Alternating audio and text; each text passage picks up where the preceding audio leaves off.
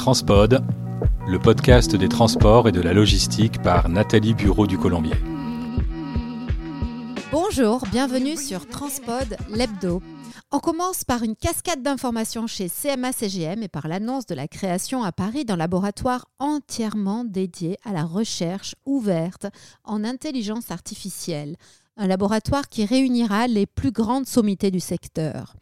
Ce labo bénéficie d'une mise de départ de 300 millions d'euros et associe Schmidt Futures et le groupe Iliad. Petite précision, les milliardaires porteurs du projet indiquent que ce laboratoire sera à but non lucratif. Autre indicateur important, la publication des chiffres du troisième trimestre 2023 de CMA-CGM. Le chiffre d'affaires du groupe français s'élève à 11,4 milliards de dollars. Le bénéfice avant impôt baisse de 78,2% par rapport au troisième trimestre 2022, s'établissant à 2 milliards de dollars. Le revenu moyen par conteneur EVP s'élève à 1322 dollars, une baisse de 52,3% par rapport à la même période de 2022. La Méridionale, propriété récente de CMA-CGM, vient d'annoncer la commande de deux navires de 180 mètres de long, deux navires au GNL et qui seront livrés en 2027, soit deux ans avant le renouvellement de la délégation de service public sur la Corse. Ce sont deux navires mixtes d'une capacité de 1000 passagers qui pourront également transporter des remorques. À noter l'attention portée sur la décoration intérieure avec le choix de la star internationale de l'architecture de luxe, Jean-Philippe Nuel.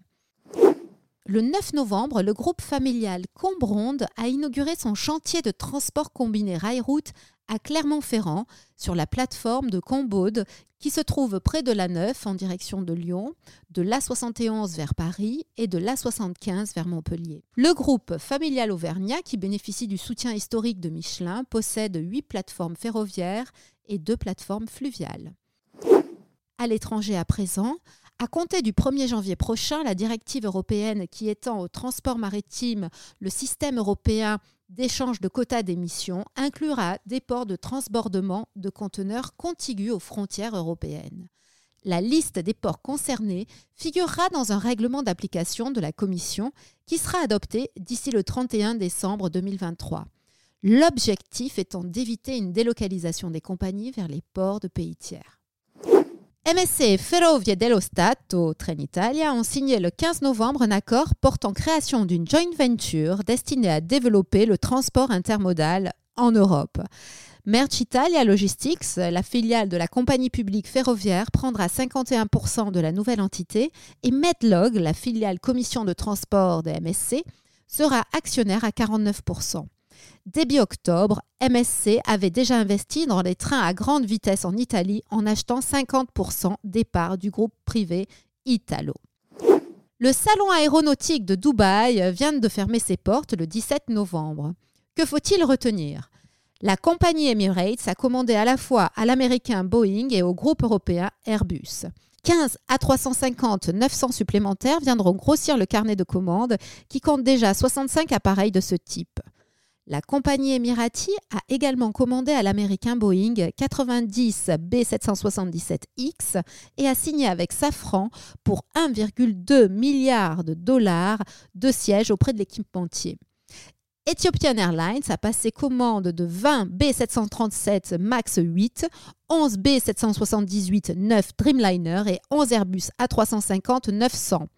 Le A350-900 a également séduit Egyptair qui a commandé 10 appareils. Les fêtes de Noël se préparent sur la côte californienne. Le port de Long Beach a vu son trafic conteneurisé en hausse de 14,7% en octobre 2023 avec 755 000 EVP. Ce rebond d'activité devrait atténuer la baisse annuelle. En effet, sur les dix premiers mois de 2023, le port a traité 6,5 millions de conteneurs EVP, soit un recul d'activité de 17,8%. Avant de terminer cette édition, quel futur pour le transport de marchandises entre la Corse et le continent? Ce jeudi 23 novembre à 15h, à la Maison des pêcheurs de Bonifacio, se tient une conférence sur ce thème organisée par la jeune coopérative Bourlingue et Pacotille qui appelle les citoyens à investir dans un cargo à voile. C'est la fin de notre édition de Transpod l'hebdo. Retrouvez-nous sur toutes les plateformes et n'oubliez pas de liker si vous aimez cet épisode.